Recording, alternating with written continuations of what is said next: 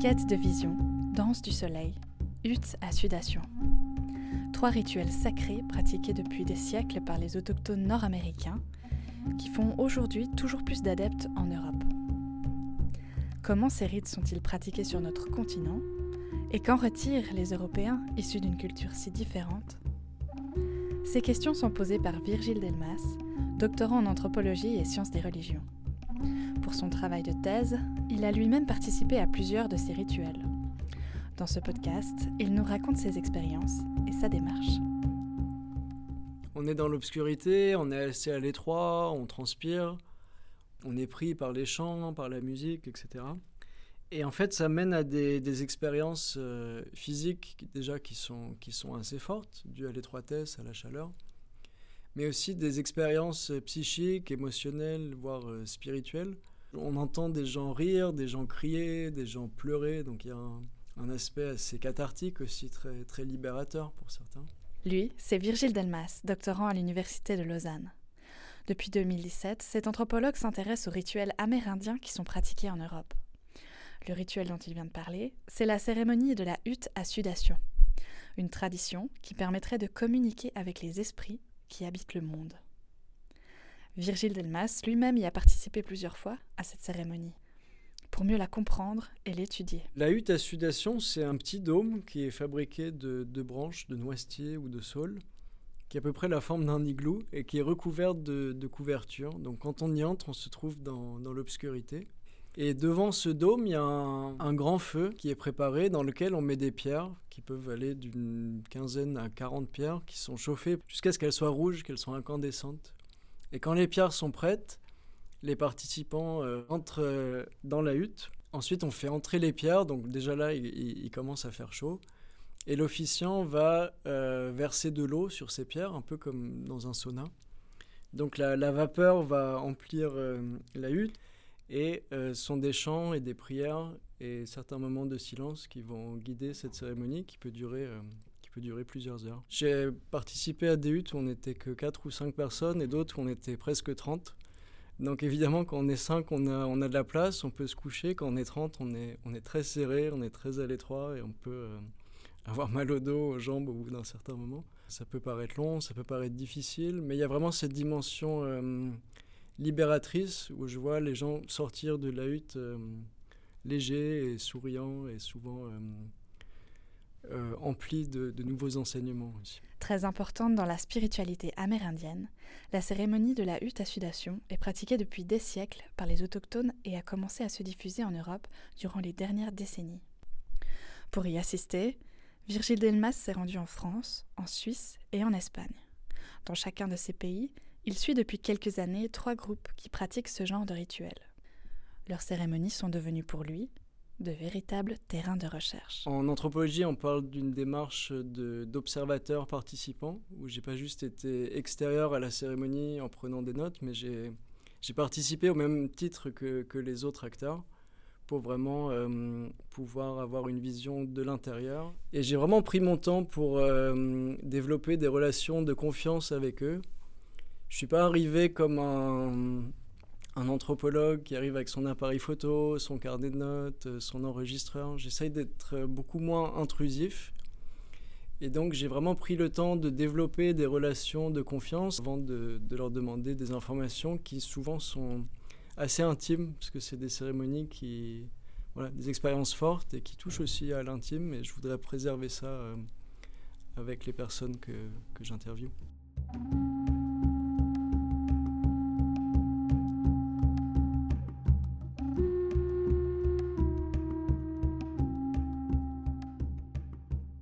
Comment des rituels amérindiens ont-ils pu arriver jusqu'en Europe? Comment la diffusion s'est-elle faite? Et ces pratiques sont-elles vraiment fidèles aux traditions d'origine?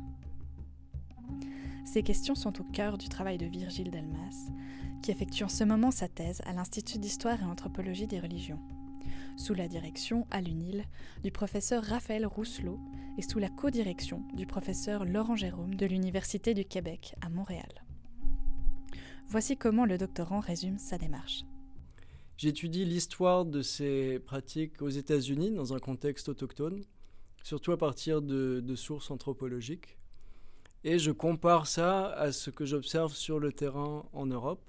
Et une des choses qui m'intéresse, c'est la diffusion de ces pratiques des États-Unis vers l'Europe. Dans un contexte autochtone, c'est des, cérémonies qui datent d'il y, a très longtemps. On n'a pas vraiment de traces écrites, donc on peut pas. C'est difficile à dater. Ce que j'ai pu apprendre, c'est qu'elles ont été bannies à la fin du 19e siècle par le gouvernement américain, qui considérait ça comme des pratiques euh, barbares. Et à partir des années, des années 30, elles ont été réautorisées au nom de la liberté religieuse pour les autochtones. Et suite à ça, il y a eu un très fort euh, revivalisme parmi les, communautés euh, autochtones qui ont fait renaître ces cérémonies qui euh, sont devenues de plus en plus populaires.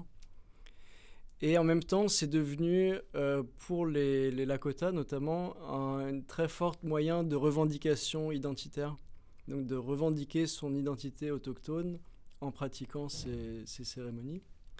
Et parallèlement, il y a, hum, je pense que ça s'inscrit dans la contre-culture américaine, beaucoup d'Occidentaux qui se sont aussi intéressés à ça, qui ont commencé à participer. Et donc certains leaders spirituels ont profité, entre guillemets, de l'engouement des Occidentaux pour leur tradition, pour aller hum, enseigner leur savoir à des Occidentaux et même venir en Europe pour, euh, pour partager et officier des cérémonies en Europe.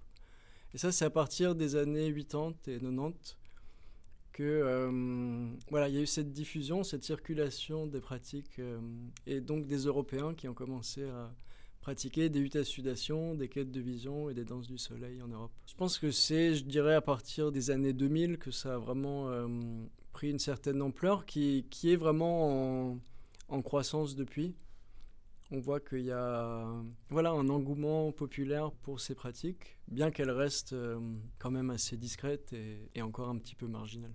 Un engouement pour ces pratiques qui n'a pourtant pas forcément été vu toujours d'un très bon œil par les Amérindiens. L'avis des autochtones est assez mitigé. Certains sont très critiques, certains veulent restreindre ces pratiques à leur communauté, et d'autres sont beaucoup plus ouverts et affirme que chaque personne qui a une démarche sincère euh, a le droit de participer. Les Européens que j'ai rencontrés, beaucoup d'entre eux sont en contact avec des autochtones. Et donc, euh, grâce à ces contacts, j'aimerais aller à la rencontre euh, des autochtones pour savoir qu'est-ce qui les a poussés à, partager leur savoir et leur tradition avec les Européens. Aussi assister à des cérémonies là-bas pour pouvoir les comparer à ce que j'observe en Europe et aussi euh, voilà, questionner d'autres autochtones qui auraient peut-être un, point de vue euh, plus mitigé, voire euh, négatif sur cette reprise occidentale ou européenne de leurs pratiques. Il faut dire qu'en Europe, certains groupes n'hésitent pas à revisiter ces rituels sacrés à leur sauce, en mélangeant parfois les influences, sans se soucier des traditions d'origine. Une situation dénoncée comme une forme d'appropriation culturelle par plusieurs anthropologues, devenu aussi très critique à l'égard de la reprise de ces rites par les Européens. Virgile Delmas, lui, souhaite apporter un peu de nuance à ce débat. Certains groupes ont quand même une tendance au, bricolage qui peut être euh, un peu irrespectueuse envers les, traditions autochtones. C'est pour ça que j'ai choisi de me centrer sur des groupes euh, assez bien ancrés qui maintiennent vraiment un contact étroit avec les communautés autochtones et qui surtout ont ont une vraie connaissance de, ces traditions. Historiquement, la tribu Lakota, enfin les tribus Lakota, parce qu'il y en a plusieurs, sont celles qui ont pu le mieux préserver leur culture euh, face à, l'invasion des Occidentaux, à la culturation forcée. Après la période de bannissement, comme je disais, il y a eu un, très fort revivalisme, et comme les, les Lakota avaient bien préservé leur tradition, elles se sont rediffusées déjà aux États-Unis parmi d'autres tribus qui les connaissaient avant, qui les ont oubliées ou même qui ne les connaissaient pas. Et donc euh, on parle de, Lakota pour la hutte à sudation, mais il y a bien d'autres tribus qui les pratiquent. Et c'est pareil pour la, pour la danse du soleil, il y a des danses du soleil chez les Shoshone, chez les Crows, etc. Donc on parle de Lakota parce que c'est peut-être les plus visibles, les plus populaires, aussi ceux qui, qui se sont le plus exprimés mais c'est pas des, rites euh, qui, se trouvent que chez les Lakota. C'est vraiment, ça a été très diffusé aux États-Unis, mais aussi au Canada et même jusqu'en Amérique du Sud. Donc il y a une diffusion euh, interne, entre guillemets, qui, précède ou qui se superpose à la diffusion vers l'Occident, qui fait qu'on peut pas parler seulement de cérémonie Lakota, mais qui s'inscrivent dans un ensemble euh, que certains qualifient aussi de pan-indianiste, dans le sens que plusieurs communautés autochtones des Amériques du Nord et du Sud font revivre ces traditions ensemble.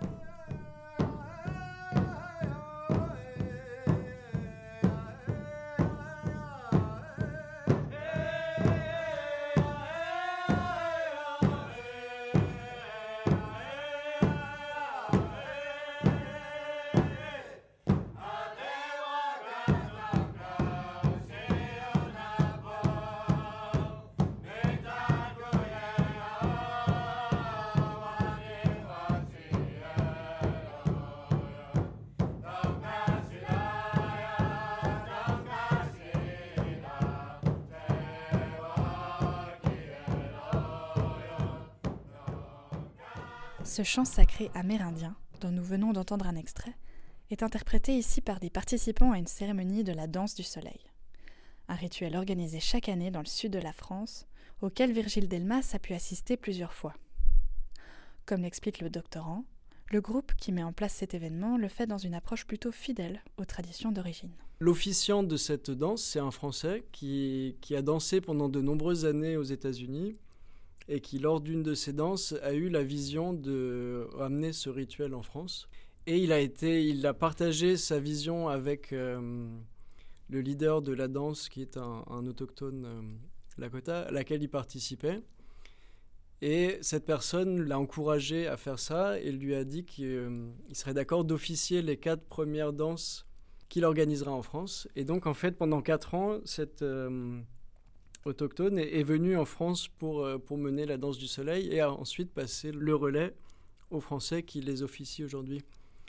Un autre euh, autochtone dîner de, la tribu des Navajos, lui aussi vient en France, mais en tant que, chanteur pour soutenir le, le, groupe de chanteurs qui, qui chantent pour la danse du soleil. Et donc voilà, c'est plusieurs autochtones qui viennent en Europe aussi, euh, y en a, j'en ai rencontré qui sont venus en Suisse pour mener des huttes à sudation avec un groupe suisse. Et inversement, plusieurs euh, Européens qui vont aux États-Unis pour euh, participer à des danses du soleil, à des huttes à sudation, etc.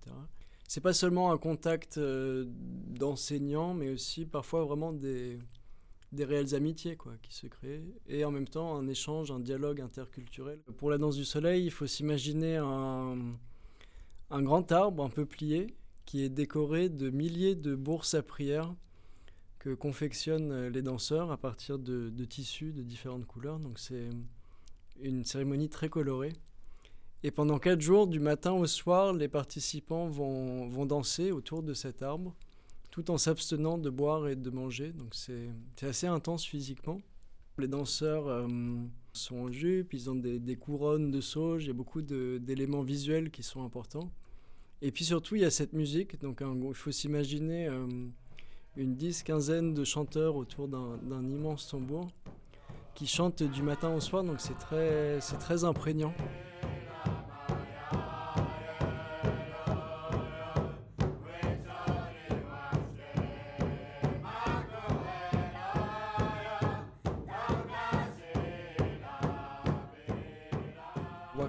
C'est grand esprit, c'est une manière de, s'adresser à, plus grand que soi.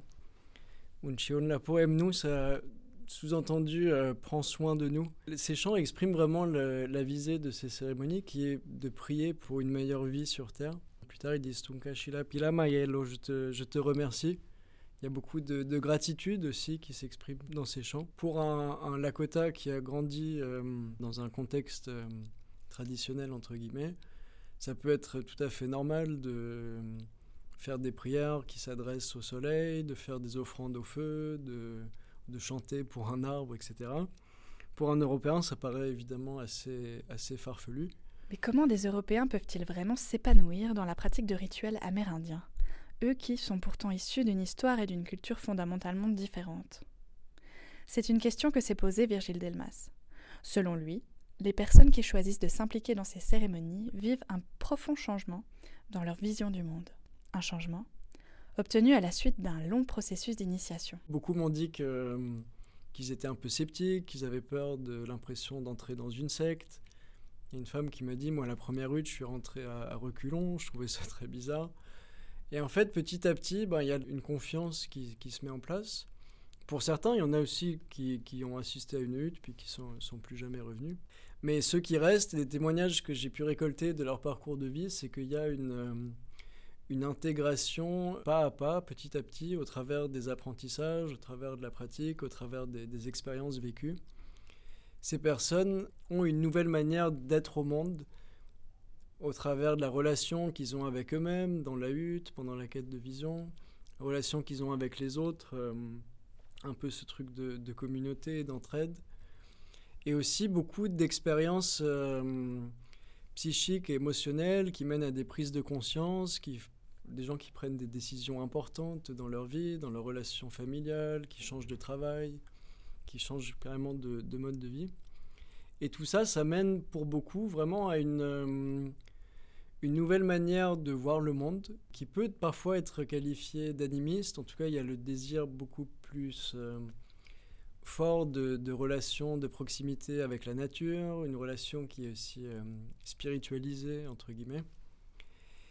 Mais à côté de ça, la plupart des gens euh, gardent euh, un travail, un ancrage dans la société moderne, ils croient toujours à la science, ils ne sont pas tous euh, devenus fous. Et là aussi, pour moi, il y a vraiment un, dialogue qui se crée entre une vision du monde moderne et scientifique, dont la plupart des participants gardent une part importante, mais qui, qui modulent ou qui font entrer en dialogue, en résonance avec une autre manière de de voir le monde et surtout de voir la nature et, aussi le, surnaturel.